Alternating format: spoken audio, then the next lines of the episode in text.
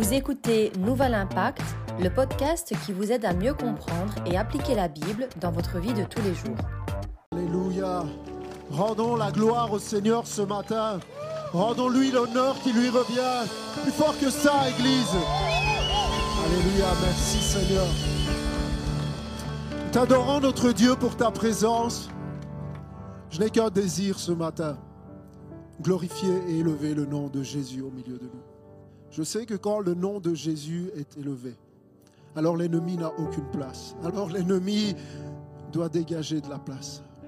Seigneur, je déclare ta victoire au milieu de nous ce matin, par le seul nom, au-dessus de tout autre nom, le merveilleux nom de Jésus qui nous offre le salut, qui nous offre la vie. À toi la gloire.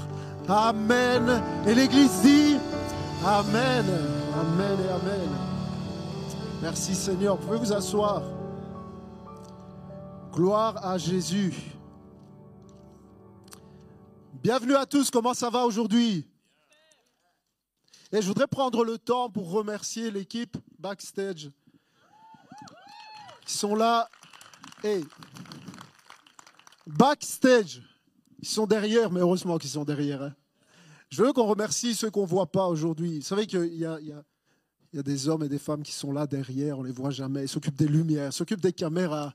Est-ce qu'on peut les applaudir? Ils s'occupent de la projection. Merci les gars. On remercie aussi Christophe qui est au son. Merci à lui. Et puis, ceux qui nous diffusent sur Internet, je voudrais souhaiter la bienvenue à ceux qui nous regardent devant leur écran ce matin. Bienvenue. Laissez-nous un petit mot, commentez là dans le message. On aime ça, ça fait toujours plaisir de lire vos commentaires. Bienvenue à tous. Bienvenue à la maison, bienvenue à ceux qui sont là pour la première fois. Ce matin, on continue notre série sur les certitudes. On étudie l'épître des certitudes écrites par l'apôtre des certitudes. Tellement de témoignages de personnes. Et ce qui me revient le plus souvent, c'est des, des hommes, des femmes par dizaines qui disent, mais on se réjouit tellement d'être dimanche prochain pour entendre la suite du message sur les certitudes. On a vu ensemble que Jean poursuit trois buts, trois objectifs qui sont aussi les objectifs que nous poursuivons durant toute cette série.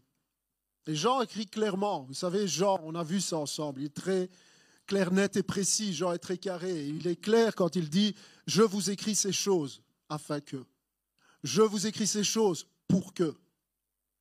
Et j'aime voir qu'alors qu'on étudie ensemble, dimanche après dimanche, eh bien, les promesses de la parole de Dieu se réalisent dans la vie de tellement au milieu de nous. Et Jean dit, nous vous écrivons ces choses afin que votre joie soit complète. Combien sont dans la joie de dimanche en dimanche? Mais cette joie qui continue pendant la semaine parce que le Seigneur est notre joie et la joie de l'Éternel est notre force. Puis Jean nous rappelle aussi, nous écrivons ces choses afin que vous puissiez être capable de vous détourner du péché. Et j'aime ça parce que depuis dimanche dernier, tellement et tellement d'entre vous qui ont fait de la place, qui ont fait le ménage dans leur vie, qui se sont détournés du péché, qui ont accepté cette vérité de dire Seigneur, je suis d'accord avec toi. Ce que tu appelles péché, j'arrête de justifier, j'arrête de blâmer, j'arrête de cacher, j'arrête d'expliquer ce que tu appelles péché, péché. Point. Amen. Et j'en dis, on écrit ces choses pour que votre joie soit parfaite, pour que vous détourniez du péché, mais en même temps, ce qui arrive, nous vous écrivons ces choses afin que vous ayez l'assurance. Vous qui croyez dans le nom du Fils de Dieu, l'assurance de, dites-le bien fort, de la vie éternelle en Jésus. Et je vous rappelle que les messages sont sur notre chaîne YouTube. Puis on le rappelle moins souvent. Vous pouvez avoir accès aux notes des messages. Si vous voulez un résumé des notes que j'ai ici devant les yeux pendant que je vous prêche dimanche après dimanche, vous pouvez télécharger ça gratuitement sur notre site internet. Euh, N'hésitez pas à aller télécharger les notes des messages, à relire ça.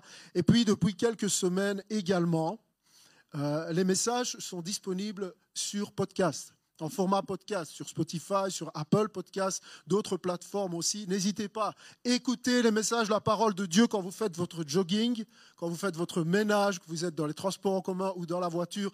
Nourrissez-vous. Tellement de personnes qui me disent, j'avais pas compris ça. J'avais pas saisi cette vérité. Quand tu as prêché dimanche, mais c'est en écoutant, en laissant la parole de Dieu faire son travail, ça suscite toutes sortes de certitudes dans nos cœurs. Alors on lit ensemble et on est toujours dans cette deuxième section. Vous savez, euh, l'apôtre Jean commence son épître en nous donnant, en nous délivrant des certitudes au sujet de ce qu'il appelle la parole de la vie. C'est quoi la parole de la vie? C'est Jésus. Et les deux premiers messages. Jean dit, ben voilà, la certitude, la parole de la vie, son incarnation, sa divinité et sa manifestation. Tu as besoin de savoir des choses au sujet de Jésus. Et Jean n'est pas en mode, je pense que j'imagine, j'espère, mon opinion est que. Non, Jean est clair. Ce sont des certitudes. Tu as besoin d'avoir des certitudes au sujet de Jésus dans ta vie. Et puis, il continue dans cette deuxième section, on a commencé la semaine dernière, des certitudes au sujet de ce que la Bible appelle le péché. Si tu es chrétien, tu dois avoir des certitudes au sujet de Jésus, très important. Tu dois aussi avoir des certitudes au sujet de ce que la Bible appelle le péché. On a regardé ça ensemble et on continue à partir du verset 5. Et Jean nous dit, Voici le message que nous avons entendu de Jésus-Christ et que nous vous annonçons. Dieu est lumière. Donc le message que nous avons entendu de Jésus-Christ et que nous vous annonçons, Dieu est lumière. Il n'y a aucune trace de ténèbres en lui. Si nous prétendons être en communion avec lui, avec Dieu, tout en vivant dans les ténèbres, nous sommes des menteurs. C'est clair. Et nous n'agissons pas comme la vérité l'exige de nous. Mais si nous vivons dans la lumière, tout comme Dieu lui-même est dans la lumière, alors nous sommes en communion les uns avec les autres. Et parce que Jésus, son Fils, a versé son sang, nous sommes purifiés de tout péché. Pouvez-vous risquer de dire Amen ce matin? Nous sommes purifiés de tout péché.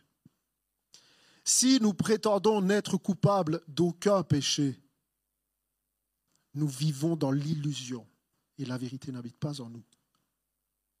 Si nous reconnaissons nos péchés, il est fidèle, il est juste, et par conséquent, il nous pardonnera de nos péchés, nous purifiera de tout mal que nous avons commis.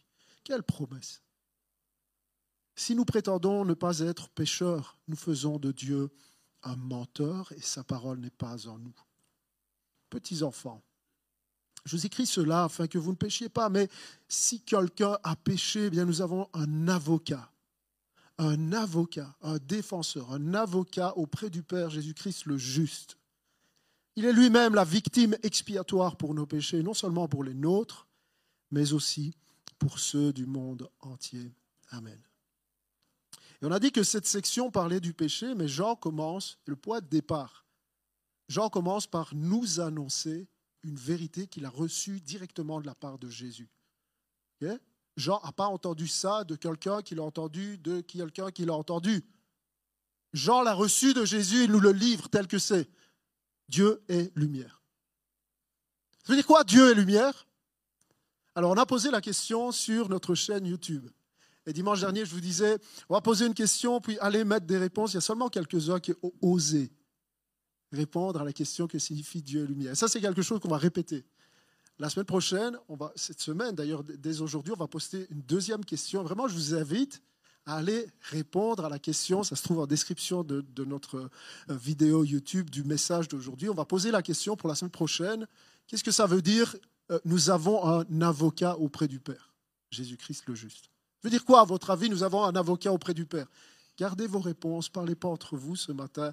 Vous allez mettre vos réponses là, en description de la vidéo YouTube. Il n'y a pas de mauvaise réponse. Soyez pas honteux. Mais je crois qu'il y a parmi nous des personnes qui aiment étudier la parole de Dieu qui ont aussi des avis, des certitudes. Allez-y. Et puis, deuxième chose qu'on va faire aussi, je me suis aperçu que pour chaque message, à chaque fois pendant la semaine, il y a des frères et sœurs qui viennent me voir qui ont des questions tellement pertinentes.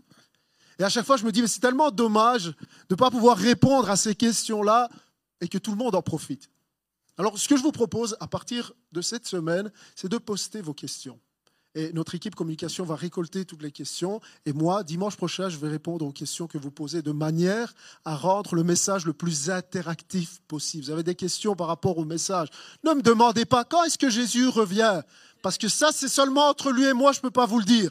Mais posez-moi seulement des questions qui sont en rapport avec le thème du message. Posez vos questions. C'est tellement enrichissant cette semaine, les, dialogues que j'ai eus avec plusieurs d'entre vous concernant le message de dimanche dernier. donc la question était, que signifie Dieu et lumière? On a eu une douzaine de réponses. Et ce qui revient le plus parmi vous, c'est que Dieu est lumière signifie Dieu est parfait. Dieu est parfait. Quelqu'un écrit, ça veut dire Dieu est parfait ou Dieu est saint.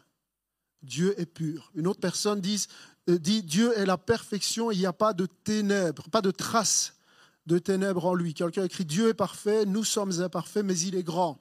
Euh, et, son amour euh, ne change pas. Quelqu'un écrit Dieu est lumière, la lumière du monde, et personne ne peut se cacher de lui. Puis quelqu'un écrit, ça veut dire que Dieu n'a jamais commis de péché. Il n'y a pas de péché en lui. Une autre personne encore, Dieu est parfait, il est pur et il est pur dans ses intentions, il ne peut cohabiter avec le mal. Et puis on a quelqu'un qui a fait une étude approfondie sur la lumière à partir de la jeunesse. Ça doit être un prof du module 2 de la croissance spirituelle. Vraiment, allez lire ça, c'est vraiment bon. Et il cite théologien John Stott qui écrit La lumière a été donnée pour rendre les hommes capables de marcher. J'aime ça. La lumière capable nous rend capables de marcher. Quelqu'un écrit, c'est vraiment profond, l'obscurité n'existe pas, l'obscurité est en réalité l'absence de lumière. J'ai déjà entendu ça quelque part. Priez de citer vos sources. Je ne ferai pas de nom, Jonah.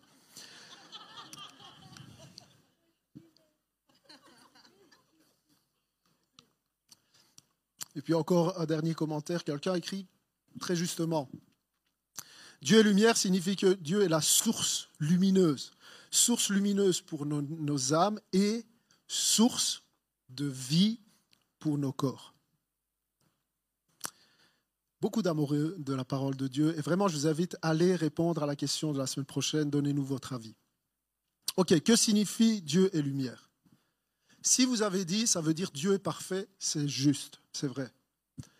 Si vous avez dit Dieu est lumière égale Dieu est saint, Dieu est glorieux, Dieu est puissant, c'est vrai. Vous avez raison. Si vous avez dit Dieu est lumière égale Dieu n'a pas de péché, nul ne peut se cacher, c'est totalement vrai. Mais vous auriez pu être encore un tout petit peu plus précis, juste en appliquant le conseil que je vous ai donné il y a quelques semaines. Comment on fait pour interpréter un texte de la Bible et pour ne pas faire dire à la Bible ce qu'on voudrait qu'elle dise, ce qu'on imagine qu'elle dit? Il y a une question à se poser, c'est toujours se demander quelles sont les intentions de l'auteur, en l'occurrence Jean. C'est Jean qui écrit ça, Dieu et lumière. Si vous regardez à qui est Jean et à la façon dont il écrit, Jean est très intéressé par nous communiquer ce qui concerne la nature de Dieu.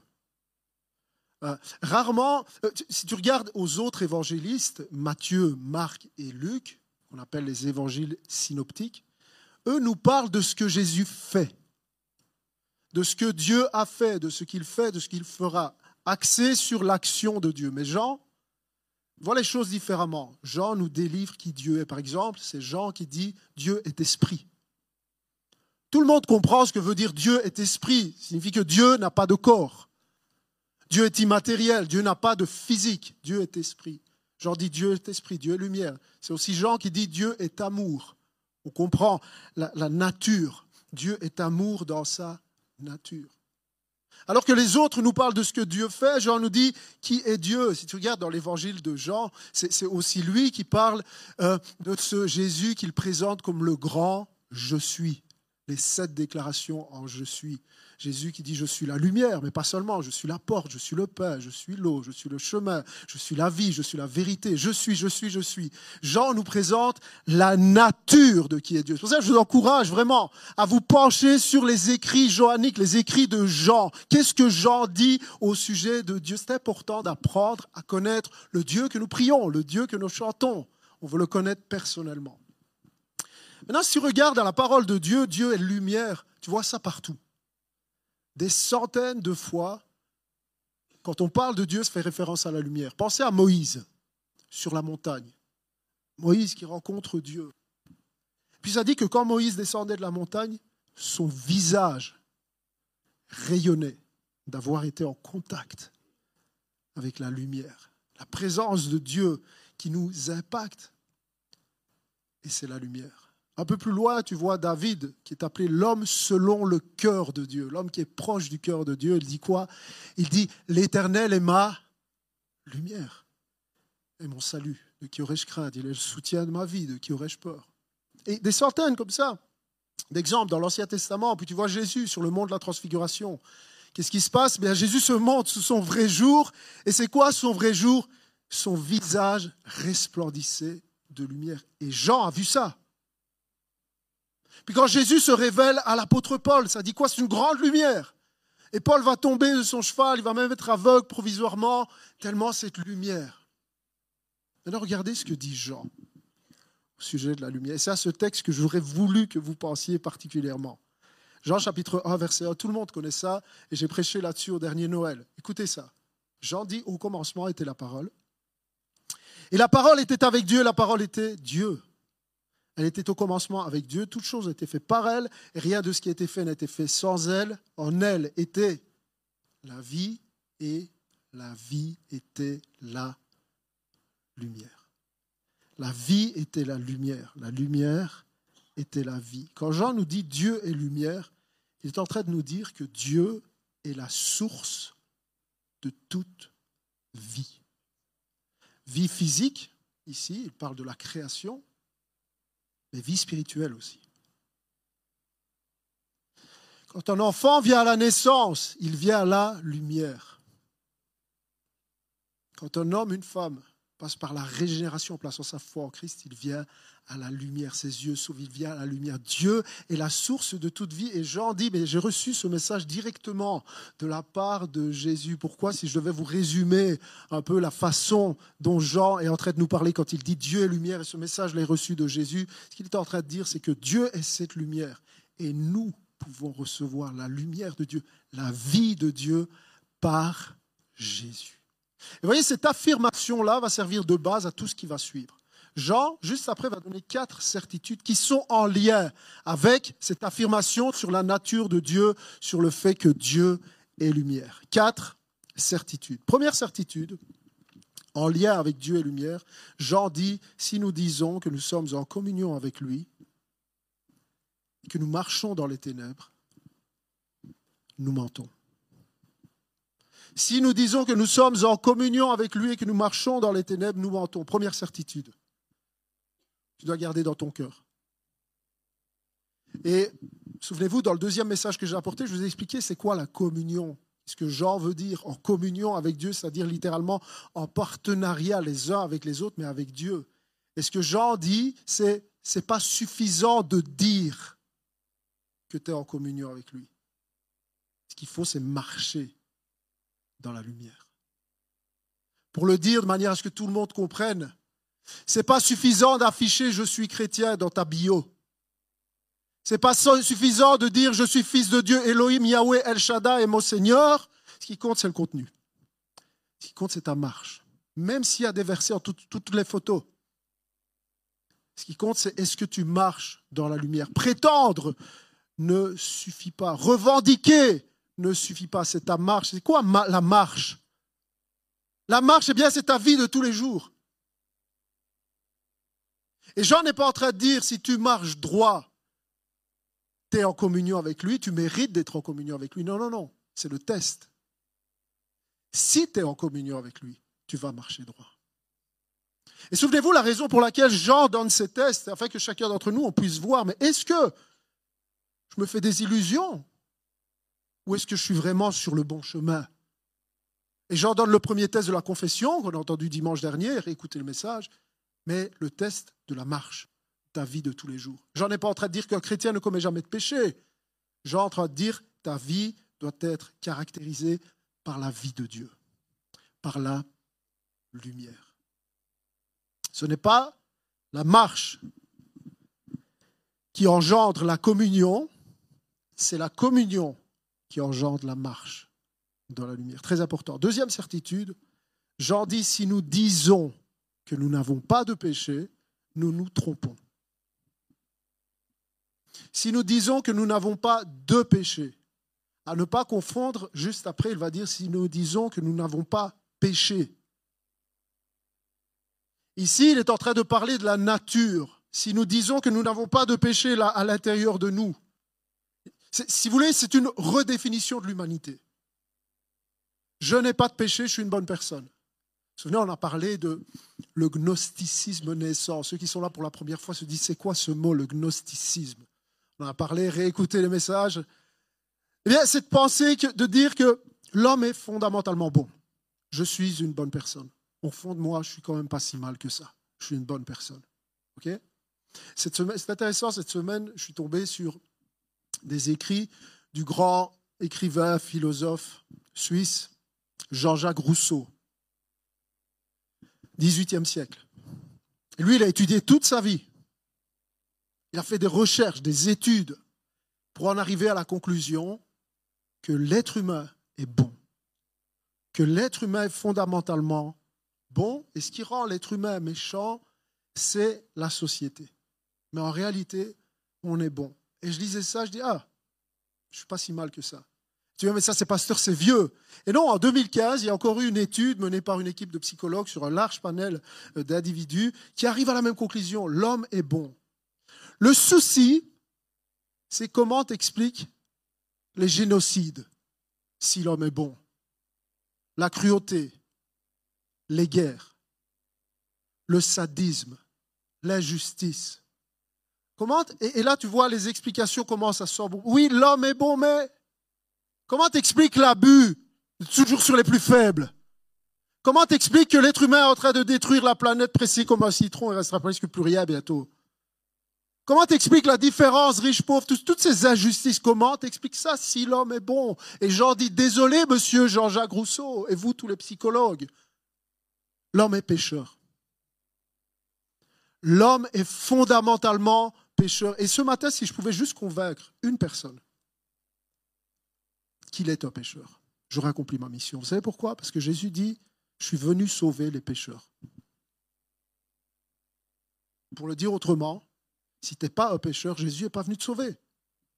Jésus ne peut sauver que quelqu'un qui se réalise et qui se voit tel qu'il est, c'est-à-dire perdu, c'est-à-dire dans le péché. Vous voyez, c'est ça le problème avec toutes ces philosophies modernes, pensées positives, développement personnel. David, où es-tu, Lorena? On en parlait beaucoup.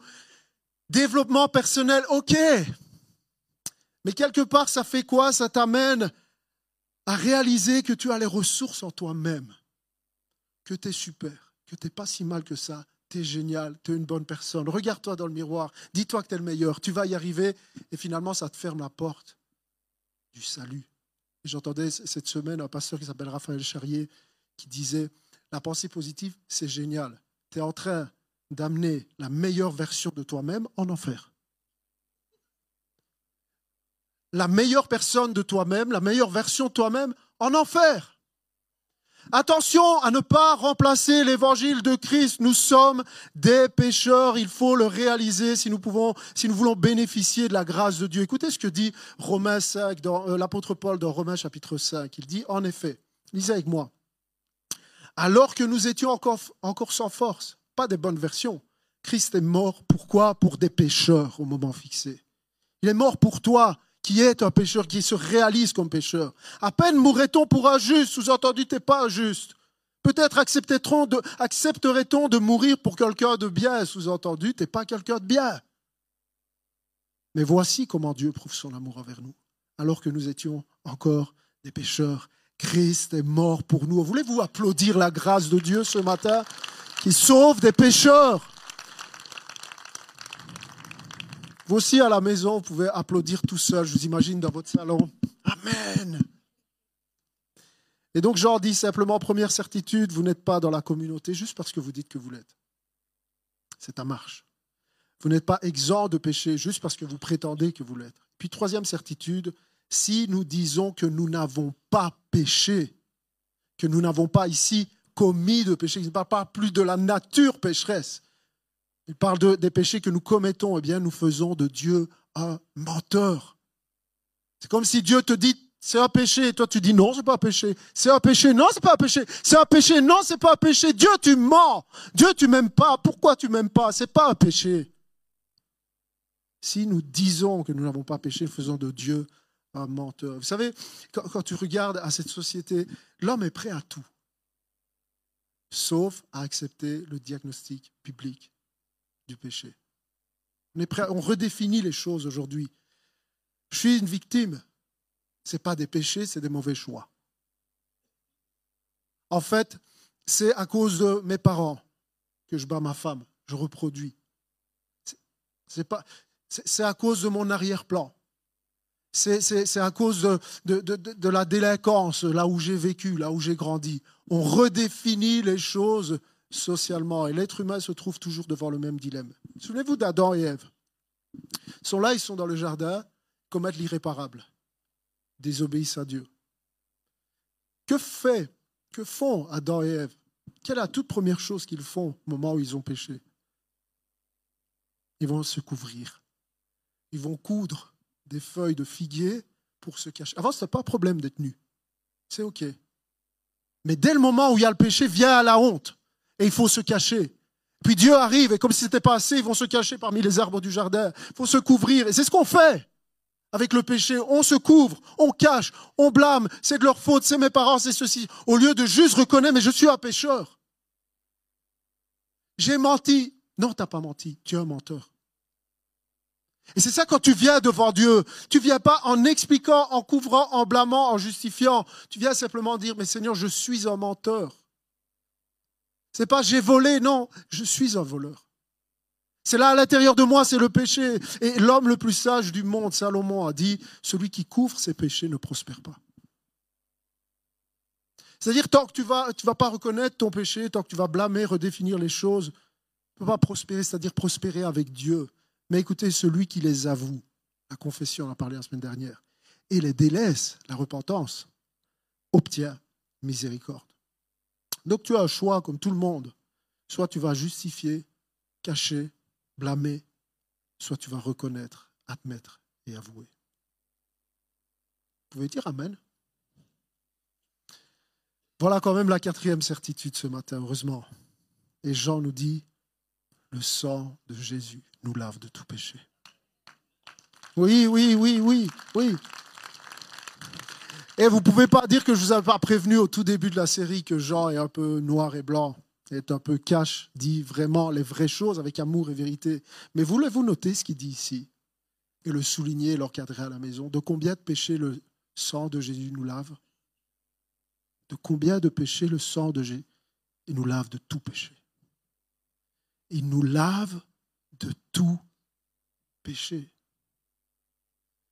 Ça veut dire quoi? Ça veut dire que tant que je serai dans la chair, tant que je serai sur cette terre, même si je marche dans la lumière, je vais chuter, je vais boiter. Et Jacques dit, nous branchons tous d'une manière ou d'une autre. Mais le sang, il n'y a pas un péché pour lequel Dieu ne peut te laver. Et tu es déjà lavé de tout péché. Et je vais vous expliquer pourquoi Jean nous dit qu'il faut quand même confesser alors qu'on est déjà pardonné, qu'il faut quand même se repentir alors qu'on est déjà pardonné et lavé de tout péché. Mais écoutez ce que dit l'apôtre Paul, qui est pas mal non plus dans le genre cash. Ne savez-vous pas que, en Corinthiens 6, 9, ne savez-vous pas que les injustes n'hériteront pas du royaume de Dieu? Ne vous y trompez pas. Ni ceux qui vivent dans l'immoralité sexuelle, ni les idolâtres, ni les adultères, ni les travestis, ni les homosexuels, ni les voleurs ni les hommes toujours désireux de posséder plus, ni les ivrognes, ni les calomniateurs, ni les calomniateurs, ni les calomniateurs, ni les exploiteurs n'hériteront du royaume de Dieu. Et c'est là ce que vous étiez. Certains d'entre vous mais vous avez été lavé, mais vous avez été déclaré saint, mais vous avez été déclaré juste au nom du Seigneur Jésus-Christ et par l'Esprit de notre Dieu. Oh, voulez-vous applaudir plus fort que ça la grâce, l'amour et la justice de notre Dieu qui nous lave de tout péché? En Christ, Ephésiens 7, parce qu'il s'est offert en sacrifice. Nous avons été délivrés et nous avons reçu le pardon de nos fautes. Dieu a ainsi manifesté sa grâce dans toute sa richesse et il l'a répandue sur nous avec surabondance. Ok, je veux que tu comprennes cette réalité spirituelle que nous avons été lavés et nous sommes encore lavés de tout péché que nous commettons. Un jour, Jésus a fait quelque chose de très particulier, juste avant de partager le dernier repas de la Pâque avec ses disciples. Souvenez de cette histoire où Jésus prend un linge qu'il met à sa ceinture et là il va commencer à laver les pieds de ses disciples les uns après les autres. Puis quand il arrive à Pierre, Pierre dit non, tu peux pas me laver les pieds. C'est toi le maître. À la limite, c'est moi qui vais te laver les pieds. Jésus, jamais tu me laveras les pieds. Jésus va lui répondre, Pierre, laisse faire. t'es lourd, les autres auraient dit, mais si je ne te lave pas les pieds, tu n'auras pas de part avec moi. Et là, Pierre, ah, mais lave-moi tout entier. Alors Jésus, la tête, les mains, les pieds et tout le corps. Et Jésus va lui dire une phrase très importante. Écoutez ce que dit Jésus à Pierre qui dit, lave-moi tout entier. Lui dit, celui qui est lavé, je ne sais pas si on l'a, ouais, celui qui est lavé, c'est-à-dire celui qui a pris son bain, c'est le mot littéralement qui était employé, celui qui a pris son bain, celui qui s'est déjà lavé, n'a besoin que de se laver les pieds pour être entièrement pur et vous êtes pur. Pierre dit à Jésus, mais lave-moi tout entier. Et Jésus lui dit, mais celui qui est déjà lavé, celui qui a déjà pris son bain, n'a, besoin que de se laver les pieds pour être entièrement pur et vous êtes pur. Ok. On est en Orient, il y a 2000 ans. Et plusieurs sources anciennes, nous, nous expliquent un peu les mœurs, les habitudes de l'époque. Avant de te rendre euh, à un souper, à un dîner, que faisaient les hommes? Eh bien, ils prenaient un bain. J'espère que c'est toujours le cas aujourd'hui. Mais ça faisait partie de l'habitude. Tu vas pas à table avant d'avoir pris un bain, de t'être lavé minutieusement. Avec toutes sortes de rituels.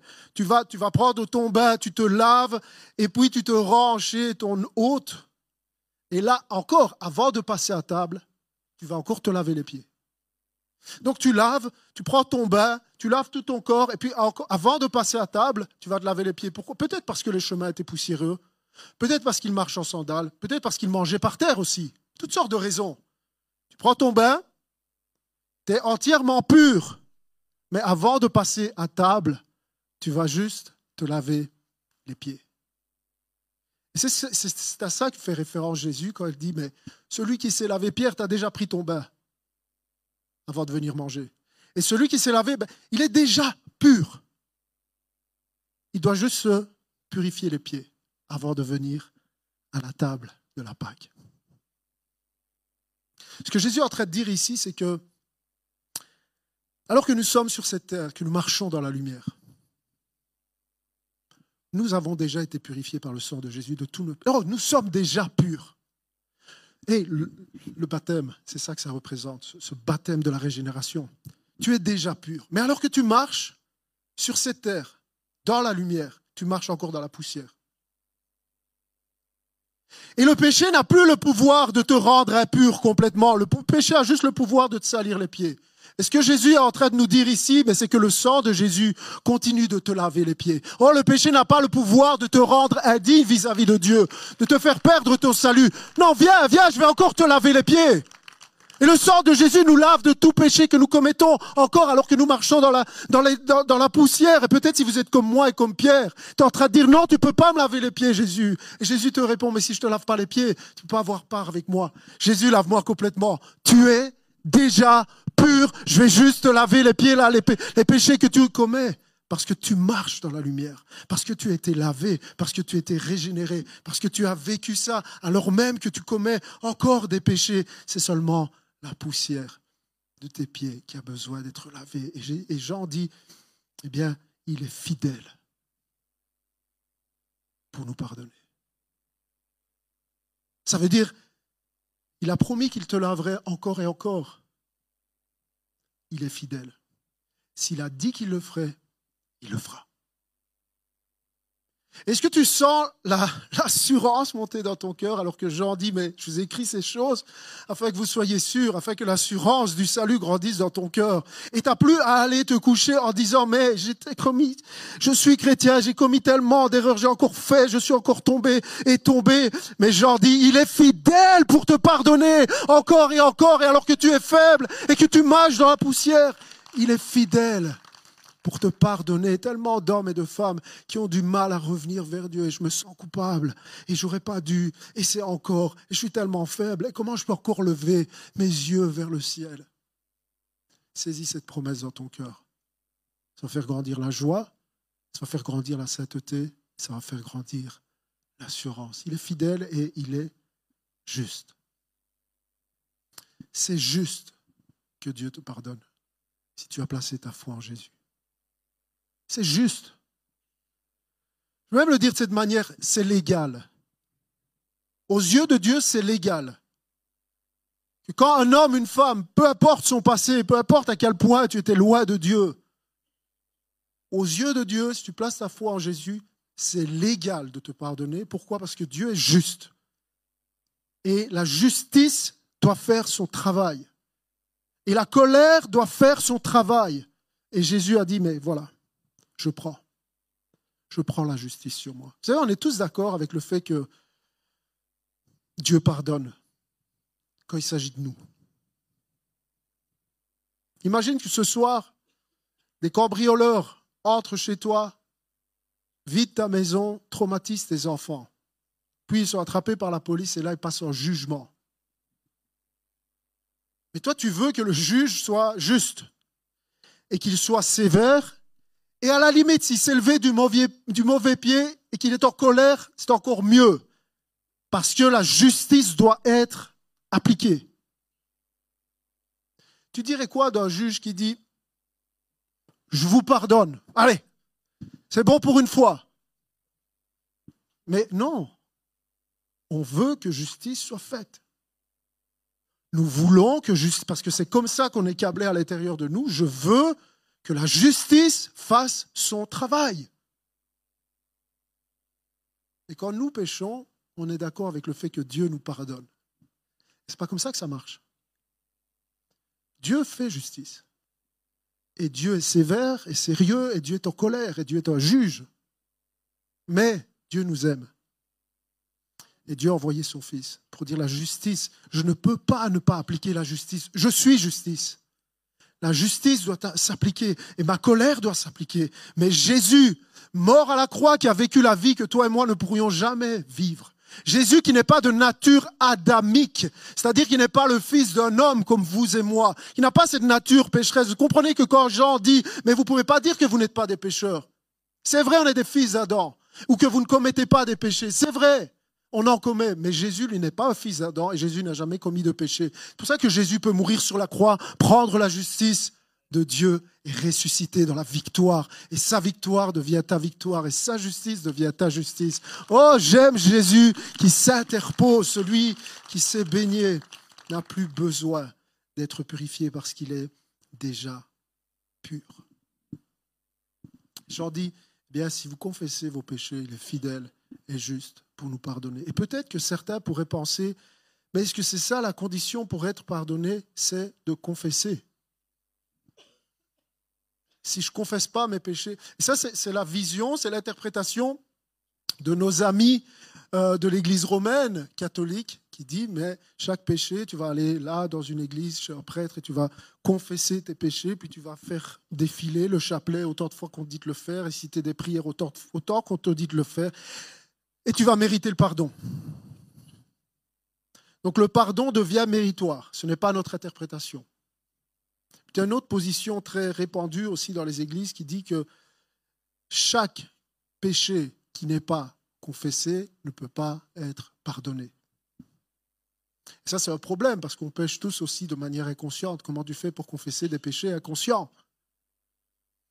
Ce n'est pas non plus une bonne interprétation. Pourquoi? Parce que ça te fait des chrétiens angoissés tu vas dormir en te demandant si tu as bien confessé tous tes péchés. Parce que si jamais Jésus revenait, alors j'irai en enfer.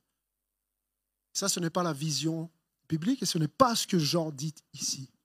Jean dit que la confession n'engendre pas le pardon, mais que le pardon engendre la confession. C'est la communion qui fait de toi, si tu veux, un confesseur. Les pardonnés sont qualifiés de confesseurs. C'est dans la mesure où tu es en communion avec Dieu que tu as cette vision, on en a parlé la semaine dernière, du péché, que tu es capable de demander pardon à Dieu. Le pardon n'est pas la conséquence de la confession, mais la confession est la conséquence du pardon. Je suis en train de vous dire que quand tu demandes pardon à Dieu, tu ne lui demandes pas pardon pour qu'il te pardonne, puisqu'il t'a déjà pardonné. Ce n'est pas ta confession qui efface tes péchés, c'est le sang de Jésus qui efface tes péchés. Certains vont dire, mais c'était ma position, mais pourquoi demander pardon à Dieu alors? Pourquoi confesser nos péchés puisqu'on est déjà pardonné? Et cette semaine, j'ai une révélation. C'est ma fille Célina de 9 ans qui m'a expliqué ce que signifie le pardon de Dieu. Parce que j'étais en train de me dire, mais comment je vais expliquer ça à l'Église? Qu'on vient devant Dieu, qu'on lui demande pardon, qu'on confesse nos péchés, tout en sachant qu'il nous a déjà pardonné, que son sang nous purifie de tout péché. Et cette semaine, je jouais avec ma fille, on aime bien jouer ensemble. Et je la chatouillais. Et à un moment donné, elle m'a, sans le vouloir, elle m'a mis une droite dans les lunettes. Pam J'étais là, ah punaise Célina, tu m'as fait mal, tu m'as, trop fait mal. Et là, elle était, oh pardon papa. Mon organe a pris un coup, se faire mettre KO par une petite fille de 9 ans, ça fait mal, plus là que là, vous voyez. Et là, j'étais, Man, euh, Manon, Célina, qu'est-ce que tu as fait? Elle me dit, pardon papa, j'ai pas fait exprès. Et moi, et moi, je suis là, ça va, c'est pas grave, c'est pas grave. T'as pas fait exprès, t'inquiète. Pardon, papa, pardon, papa, je suis désolé, ne t'inquiète pas. Puis c'était l'heure de, la mettre au lit, câlin, prière, t'inquiète pas. Pardon, papa, pardon, papa. Tu es pardonné, tu n'as pas fait exprès, il n'y a pas de problème. Je n'ai même pas grondé, j'ai rien dit. Elle s'en voulait tellement. Quelques heures plus tard, on va aussi se mettre au lit et je retrouve sur mon oreiller ce petit mot de ma fille. Ça vaudra cher quand elle sera célèbre. je ne vais pas tout vous lire. Mais alors qu'elle sait qu'elle était pardonnée, alors qu'il n'y a aucun problème, elle m'écrit Papa, je suis désolé de t'avoir fait mal. Et en plus, ça je ne vous le dis pas, elle écrit encore Pardon, je suis désolé, je t'aime, Célina. Vous pouvez faire Oh, c'est mignon. Les musiciens peuvent venir. Elle sait qu'elle est pardonnée. Elle sait que je ne lui en veux pas. Elle sait qu'elle était dans mes bras, malgré le fait qu'elle m'a fait mal. Mais elle a quand même en elle ce désir de demander pardon. Parce que c'est comme ça qu'on fait. Quand tu aimes quelqu'un, tu l'as blessé, même si tu sais qu'il t'a pardonné. Tu as ce désir, juste pour la relation, juste pour l'amour. Tu viens vers lui, tu dis pardon. C'est exactement ça que Dieu nous demande. C'est exactement ça que Jean est en train de nous dire. Alors que tu es dans la lumière, alors que tu es dans la communion, tu es là, des partenaires, il y a la vie, il y a la lumière de Dieu qui est en toi. Mais parfois tu vas mettre une droite à Dieu et tu vas lui faire mal. C'est ce qui se passe avec le péché. On blesse le cœur de Dieu, on l'a vu la semaine dernière. Ce qui se passe, c'est que le péché, c'est contre Dieu. Tu vas blesser le cœur de Dieu. Et Dieu te dit, mais tu es déjà pardonné. Parce que la punition, elle a été prise par Jésus. Tu sais que tu es déjà pardonné. Tu sais que tu es déjà lavé. Et parce que tu l'aimes. Parce que tu es dans la lumière. Et c'est comme ça qu'on est fait viens quand même devant lui avouer ton péché et lui dire, Papa, Papa, je suis désolé. Je suis désolé de t'avoir fait mal. Je t'aime. Et vous savez, quand j'ai lu ce mot-là,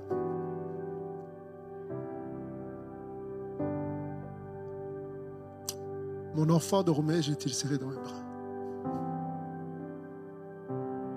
Tu sais que c'est ce que Jésus fait avec toi. Alors que tu lui as fait mal, encore et encore. Il te pardonne. Il te lave. Il te serre dans ses bras. Est-ce qu'on peut fermer les yeux un instant, Église?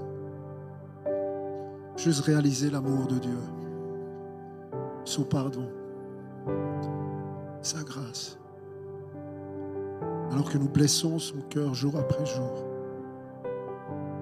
Il est encore celui qui nous serre dans ses bras, il est encore celui qui dit viens. Viens mon enfant. Il est fidèle, il est juste. Peut-être au milieu de nous, il y en a qui ont envie de juste ouvrir leur cœur au Seigneur. Juste déposer les armes, arrêter de justifier, de blâmer, de cacher et de dire, me voici. Je reconnais. Je t'ai fait mal. Et je veux marcher dans la lumière. J'ai besoin de ta grâce. J'ai besoin de ta force, Seigneur.